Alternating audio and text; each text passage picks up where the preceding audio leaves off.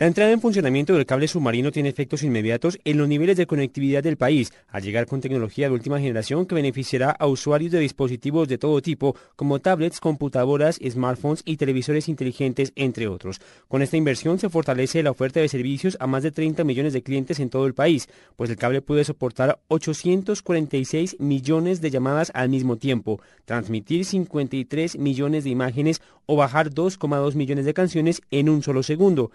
cerca de 17 kilómetros y medio que empiezan y terminan en Colombia, recorriendo siete países en el continente, como Brasil, República Dominicana, Puerto Rico, Guatemala, México y Estados Unidos. Julián Calderón, Blue Radio.